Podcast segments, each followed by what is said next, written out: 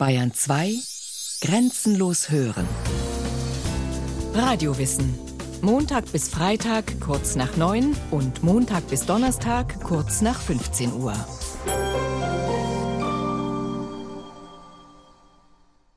...1943, die Bomber flogen über das Haus. Und ich erzählte meinen verdutzten Eltern, dass, wenn der Kerl weg sei, ich den größten Zeitungsverlag in Europa bauen würde. Das war der Moment für meinen Vater zu sagen, Ottilie, ich glaube, der Junge ist verrückt geworden. Meine Mutter aber drehte sich um und sagte, Heino, bei ihm weiß man das nicht so genau. Hier versprüht Axel Cäsar Springer seine größte Begabung einmal in eigener Sache. Geschichte, Politik und Biografien in gefühlige Geschichten zu übersetzen. In Anekdoten von Menschen wie du und ich, zum Schmunzeln, zum Fürchten, zum Lachen, zum Weinen, zum Gruseln. Genau so könnte der Karrierestart des größten Zeitungsverlegers Europas in seiner auflagenstärksten Erfindung der Bildzeitung erzählt werden. Da muss nicht jedes Detail, nicht jedes wörtliche Zitat stimmen, aber Timing und Pointe. Darauf verstand er sich. Denn auch wenn Axel Cäsar Springer 1912 als Verlegerssohn und Erbe geboren wurde, ins Zeitungsgeschäft stieg er nicht von der Chefetage aus ein. Ich habe das Ganze wirklich mein Handwerk von der Pike auf gelernt, Setzen und Drucken und äh, Verlagsfachkaufmann, Buchhändlerlehrling bin ich gewesen, in den Papierfabriken habe ich gearbeitet, dann im Wolf-Telegrafischen Nachrichtenbüro, in, in Provinzzeitungen, aber letztlich bin ich Journalist und äh, so bezeichne ich mich auch und so will ich auch gerne genannt werden. Bereits 1943 will Axel Cäsar Springer die Vision gehabt haben, nach der ihm verhassten Hitlerei Europas größter Verleger zu werden. Wirklich absehbar war damals nach der Niederlage von Stalingrad bei gelegentlichem Abhören sogenannter Feindsender allenfalls die militärische Niederwerfung Nazi-Deutschlands durch die Alliierten. Hier ist England, hier ist England. Für den Feindsender BBC hatte der dandyhafte Jungverleger nicht nur wegen der präzisen Meldungen über den Kriegs- und Frontverlauf offene Ohren. Axel Springer bewegte sich in Hamburg in den Kreisen der sogenannten Swing-Jugend. Die wollte die in Deutschland von den Nazis verbotene Swing-Musik hören und nach ihr tanzen. Eher ist es wohl so, dass Springer natürlich aus der Lust heraus, sich fröhlich zu bewegen, zu tanzen, zu singen. Erzählt der Springer-Biograf Michael Jürgs. Er hat in Hamburg in einer Kiesgrube im Vorort von Hamburg, er ist in Altona geboren, geübt zu singen. Er wollte eigentlich sowas wie Richard Tauber werden. Gern habe ich die Frauen geküsst, sang er in dieser Kiesgrube, um seine Stimme zu stählen. Die Swing Boys gaben ihre Sympathien für den Lebensstil der Engländer per Garderobe zu erkennen. Gerollte Regenschirme, Hosen und Sakkos aus Tweed, Melone auf dem Kopf. So lief auch Axel Springer herum. Eine Erkrankung der Bauchspeicheldrüse bewahrte ihn vor dem Kriegseinsatz. Hinter dem zivilen Dresscode, dem jazzigen Musikgeschmack, steckte durchaus ein Statement gegen den gleichgeschalteten Alltag und Lebensstil im Nazireich. Axel Springer opponierte dagegen nicht offen. Er lebte ganz einfach anders. Er hat äh, die Frauen in seinem Leben oft und gern geküsst, aber er wurde kein Sänger, sondern Verleger. Und diese Swing-Jugend in Hamburg mochte keine Uniform, mochte keine Marschmusik, man hat das Gefühl, dass dieses Geschrei dieser sogenannten Proleten, wobei das keine Proleten waren, denn Proleten sind was Anständiges, es waren in der Hauptsache bürgerliche, kleinbürgerliche Prolos, von denen hielt er Abstand. Das hat ihn geprägt, dass er von Anfang an mit denen nichts zu tun haben wollte. Weshalb der junge Verlegerssohn und Journalist Axel Springer am Kriegsende nicht nur kein Nazi-Parteibuch hatte, er war wirklich unbelastet. Springer will sich gegenüber dem britischen Kontrolloffizier George Clare sogar die saloppe Antwort geleistet haben, verfolgt worden sei er in der Nazizeit eigentlich nur von den Frauen. Wieder so ein Satz, wie geschaffen für die Springer-Legende in einer Springer-Zeitung, für die Springer mit fünf Ehen und etlichen Geliebten viel Stoff lieferte. Woran es Springer nach Kriegsende fehlte, das war Arbeit. Die väterliche Druckerei lag in Trümmern, Deutsche Zeitungen gab es erst ganz allmählich wieder und wenn nur mit einer Lizenz der Militärregierung. Zunächst hörte Familie Springer Radio, Radio Hamburg, den Sender der britischen Militärregierung. Da hörten wir Peter von Zahn, Axel Eckebrecht, Ernst Schnabel und äh, das war so grandios formuliert Und das Wort der Freiheit hatte damals einen so großen Klang, sodass mein Vater zu mir kam und sagte, mein Junge, geh doch mal in die Roten Baumchaussee, das muss doch festgehalten werden. Das sind kurze, knappe Beiträge und das muss den Herren doch auch Spaß machen. Es machte den Herren nicht nur Spaß, sie waren auf der Suche nach dem, was Springer anbot, wie sich Rundfunkpionier Axel Eggebrecht erinnerte. Im Winter 45, 46 berieten wir uns, wir möchten furchtbar gerne was wie den Listener haben. Listener ist eine englische Zeitung, die ja. gibt allerdings der Rundfunk selber heraus. Das ist leider Gottes bei uns nicht der Fall gewesen. Die Engländer wollten also absolut, dass das privat gemacht wurde. Ja, wer soll das machen? Ja, warum denn nicht dieser junge Springer? Der ist ja vollkommen unbelastet. Und außerdem hat er ein ungeheures Geschick, und das ist wahrscheinlich seine überhaupt größte Begabung. Der Axel Springer hat in allen Lebenslagen immer die für ihn wichtigsten Leute zur Hand gehabt. Dann bin ich also in die Roten Baumchaussee gegangen und habe den Captain Everett dort gesprochen und die, all die anderen auch. Und die fanden das auch. Und so entstand also die nordwestdeutschen Heften mit einer Auflage von 100.000 Exemplaren. Damit, so sein Biograf Michael Jürgs, gehörte der 33 Jahre junge Axel Springer gleich nach dem Krieg zu einem hochprivilegierten Kreis.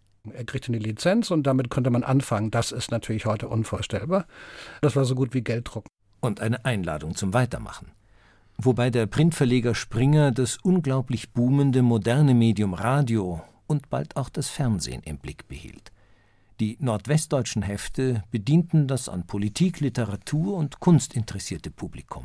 Springer aber war bewusst, das Massenpublikum des Radios und bald darauf des Fernsehens suchte nach Unterhaltung und Lebenshilfe und sollte sie in seinem nächsten Zeitschriftenprojekt finden. Das Konzept war eine Rundfunkzeitschrift und Familienillustrierte. Das war es von vornherein. Und mit meinem Freund Karl Gröning, Bühnenbildner vom Schauspielhaus damals, habe ich dann das ausgearbeitet. Da waren sieben, acht, neun andere Verleger auch beauftragt, ein, ein Exemplar abzuliefern. Und die, die Wahl fiel auf mich. Hör zu startete im Dezember 1946 mit einer Auflage von 250.000. Binnen eines Jahres wurde daraus eine Million. Über Jahrzehnte war sie die auflagenstärkste Zeitschrift Europas und wurde zur stabilen Geldmaschine für Springers weitere Projekte.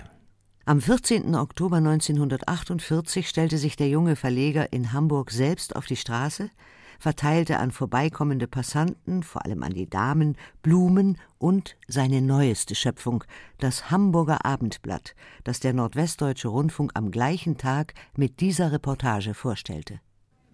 Was gibt es Neues, Herr Springer? Eine Zeitung. Eine Tageszeitung? Ja, eine Tageszeitung, die dreimal wöchentlich erscheint. Oh, das Schicksal der meisten Tageszeitungen. Eine Parteizeitung? Nein, ganz im Gegenteil. Eine Tageszeitung mit unabhängigem, überparteilichen Charakter. Hamburger Abendblatt, Hamburger Abendblatt, heute neu. Hamburger Abendblatt heute neu, ab 14. Oktober. Oh ja, wir wissen, mit der Heimat im Herzen die Welt umfassen. Und das Charakteristikum Ihrer Zeitung, Herr Springer? Eine Zeitung mit Herz, eine Zeitung, die den Menschen in den Mittelpunkt ihrer ganzen Betrachtungen stellt, eine Zeitung, die dem Menschen volle Entwicklungsfreiheit wünscht. Wir suchen die vernünftigen Stimmen, ob sie von links, ob von rechts oder aus der Mitte kommen. Mhm. Übrigens, wir hassen die Langeweile. Wir versuchen eine Zeitung zu machen, die knapp und kurz formuliert eine Zeitung, die von der ersten bis zur letzten Zeile interessant ist und vielleicht, wenn ich sie einmal sagen darf, auch besonders die Frau interessieren wird. Sieben Zeitungen konkurrierten bereits um den Hamburger Markt, als Springer das Abendblatt gründete. Fünf davon waren parteiorientiert, um nach dem Willen der Besatzungsmacht die politische Willensbildung der Bevölkerung voranzubringen. Doch gerade das überparteiliche Hamburger Abendblatt wurde aus dem Stand ein Verkaufserfolg. Für entscheidend hält Michael Jürgs, dass Axel Springer neue, bislang vernachlässigte Leserbedürfnisse erspürte. In Deutschland war er der Erfinder eines neuen Boulevard, nämlich näher zu den Menschen, weg von allen Ideologien, das war das ganz Entscheidende. Die Frauen waren ja eh die, auf die er zielte, weil die kauften die Zeitung, während der Mann zur Arbeit ging, kauften sich die Zeitungen und äh, darum sagt er, alles, was über dem Bruch einer Zeitung steht, also was sofort ins Auge fällt, das große Foto, die Überschrift, das muss die Menschen sofort berühren. Berühren ist das entscheidende Wort. Und dann müssen sie zur Zeitung greifen. Denn Springer war, das passt wieder zu seiner ganzen Lebensgeschichte, nie ein Mann des Verstandes, der Analyse. Er war einer, der das Gefühl sprechen ließ und einen Instinkt hatte. Und dieser Instinkt eines Verlegers, den man ja nicht lernen kann, dieser Instinkt eines Verlegers hat ihn zum größten Verleger, ich sage nicht zum besten, selbstverständlich, zum größten Verleger der Nachkriegszeit werden lassen. Dennoch suchte Axel Springer für manche seiner instinktiven Eingebungen nach empirischer Bestätigung, musste wohl auch suchen. Denn das eigene konservative Verlagsmanagement stand den unkonventionellen Ideen des alerten Chefs zu Beginn der 50er Jahre durchaus misstrauisch gegenüber. Auch als Springer seine erfolgreichste und bis heute umstrittenste Zeitung plante. Der Erfolg des Hamburger Abendblatts bestärkte ihn darin, sein Konzept der Boulevardzeitung zu perfektionieren, man kann auch sagen zu radikalisieren, mit einer neuen, bundesweiten Tageszeitung. Dann an einer Leseranalyse stellte ich fest, wie wenig Leute den Wirtschaftsteil lesen, wie wenig Leute den, das Feuilleton lesen, wie wenig Leute den, äh, den Schifffahrtsteil ähm, in unserem Hamburger Abendblatt lasen.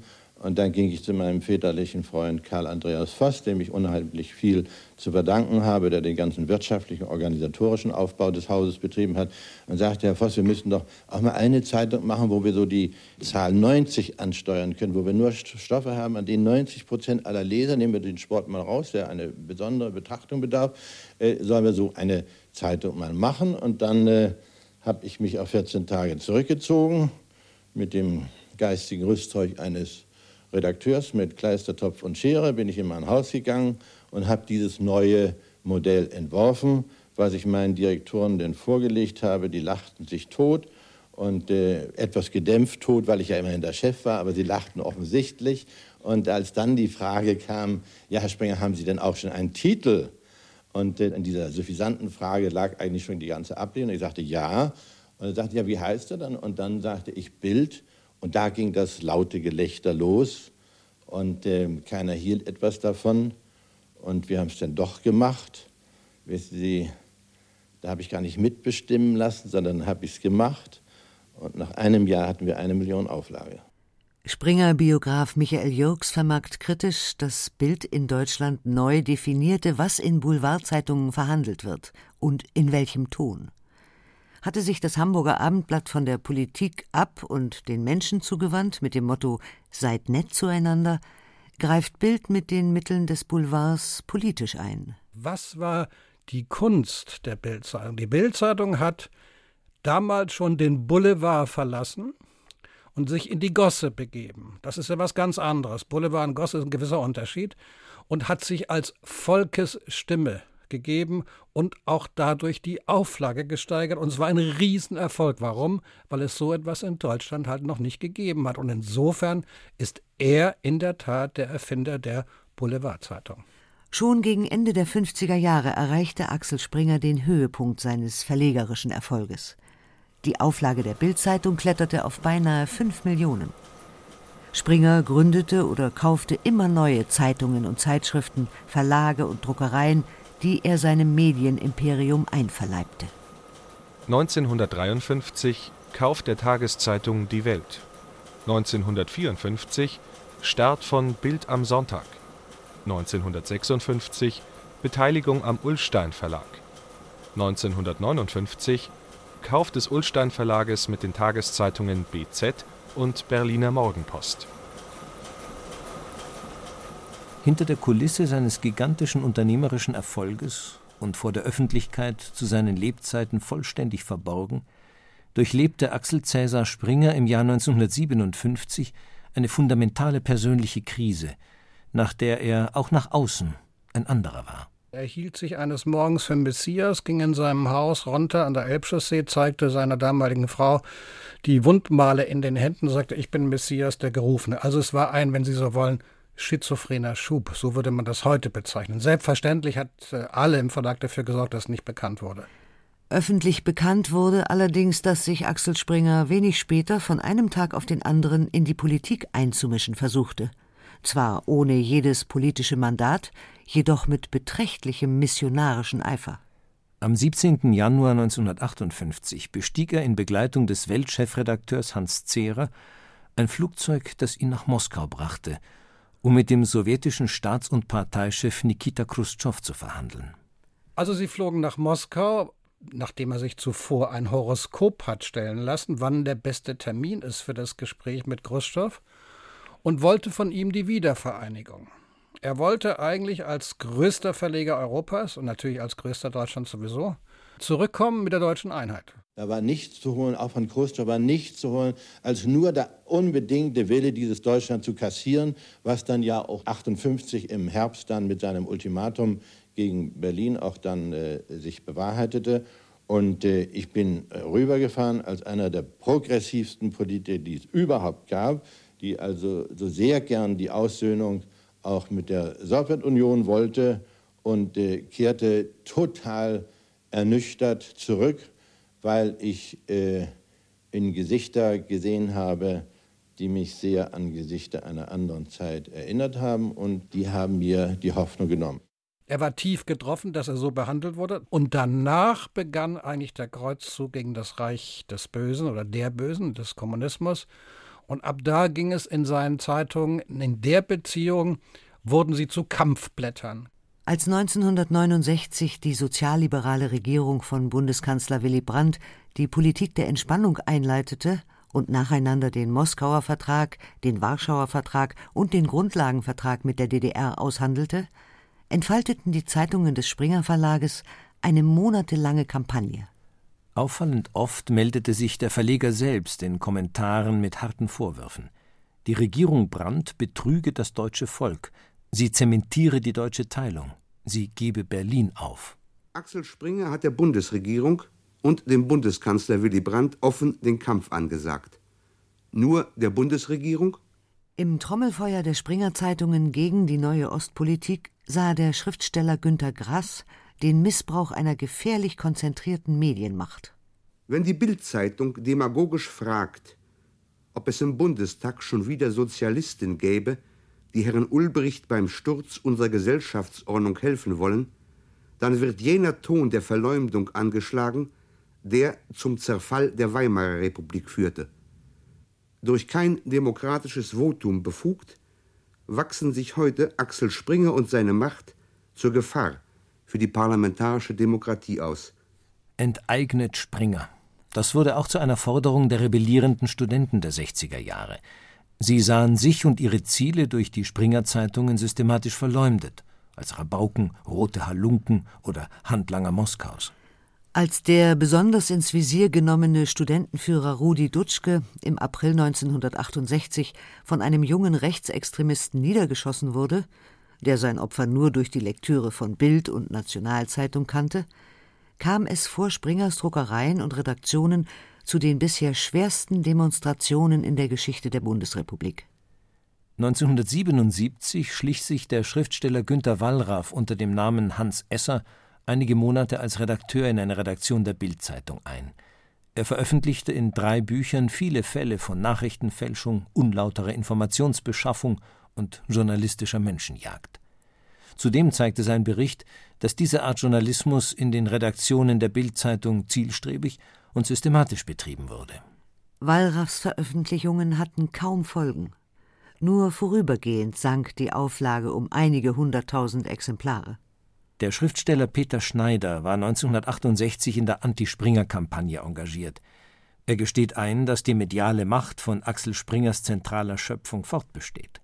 Den Grund dafür sieht er darin, dass sich die Macht von Bild über seine Leser um einiges komplizierter herausbildet, als sich das die Kritiker seit 1968 vorgestellt haben. Springer, die Bildzeitung wurde gesehen als der große Manipulator der Massen. Ich halte diese Theorie heute nur noch für halbwahr, denn sie lässt eben außer Betracht, dass es ein Einverständnis geben muss des Lesers des Manipulierten, um sich so manipulieren zu lassen. Also die Starke ist ja, dass sie tatsächlich ein einziger galertartiger Brei von verschiedenartigsten Nachrichten ist, die alles gleichzeitig macht. Die hetzt, dann wieder den kleinen Mann als Freund gegenübertritt. Also die Idee, dass der Leser einfach am Tropf hängt und die Bildzeitung träufelt ständig diesen Quatsch in hinein und er ist dem wehrlos ausgeliefert. Das ist wahrscheinlich eine zu nette und zu idealistische Idee. Diese Ansicht hält eigentlich der Erfahrung nicht stand. Der mit Bild in die Welt gesetzte Journalismus scheint sich mit der Zeit auch der Kontrolle seines genialen Erfinders Axel Springer entzogen zu haben. Gewaltiges Aufsehen und Unruhe erregte der Autor Ben Witter, als er in einer Reportage für die Zeit Axel Springer so zitierte. Ich leide wie ein Hund darunter, dass manches in meinen Blättern steht, womit ich überhaupt nicht einverstanden bin. Und wie oft ich leide, wenn ich morgens die Bildzeitung lese. In Hunderten von Briefen beschwor ich die Chefredaktion, alles zu unterlassen, was gegen die Würde des Menschen verstößt. Und ich will auch gar nichts beschönigen. Im Jahr 1967 hatte Springer gerade erst jedem Mitarbeiter diese Verpflichtungen in den Arbeitsvertrag geschrieben. Erstens das unbedingte Eintreten für die friedliche Wiederherstellung der deutschen Einheit in Freiheit. Zweitens die Aussöhnung zwischen Deutschen und Juden. Drittens die Ablehnung jeder Art von politischem Totalitarismus. Und viertens die Verteidigung der sozialen Marktwirtschaft. Der ehemalige Stern-Chefredakteur Michael Jürgs versteht sich als Ex-68er zwar als publizistischer Gegner Springers, doch er bewundert dessen große Leistungen als Verleger und entschloss sich deshalb dazu, Springers Biografie zu schreiben. Jürgs staunt noch heute über Ergebnisse seiner Recherche. Darüber, wie ernst Axel Springers Gegnerschaft alten und neuen Nazis gegenüber war wie klar und unumwunden er die Schuld der Deutschen an Krieg und Holocaust bekannte. Springer suchte aufrichtig die Versöhnung mit den Juden in Deutschland, wurde in Israel mit Millionenspenden zum größten privaten Mäzen von Universitäten, Krankenhäusern und Schulen des Landes, das er immer wieder besuchte. Er bemühte sich dabei sehr um die Auflösung von alten Feindbildern. Die Art von Journalismus jedoch, die Springer einst mit Bild aus der Taufe gehoben, und die ihn zum erfolgreichsten Verleger Europas gemacht hatte, produziert weiter Helden und Schurken, Täter und Opfer, führt Freunde und Feinde, Superstars und Sexmonster vor. Auch nach dem Tod von Axel Cäsar Springer am 22. September 1985. Es ist der Zauberlehrling, der nun die Besen nicht mehr stoppen kann. Die Besen haben früher den Dreck weggeräumt, den die Nazis hinterlassen haben. Das war seine erste Intention. Die Besen haben den Staub weggetan, was einen Lebensstil bezeichnet. Plötzlich waren die Besen dafür da, dass sie alle, die diesem Bild von ihm nicht entsprachen, wegfegten. Insofern ist Hinrichtungsjournalismus oder Wegfegjournalismus das Richtige. Das könnte sein, ja, dass er sozusagen in diesem Sinne die Geister, die er rief, nicht mehr los wurde.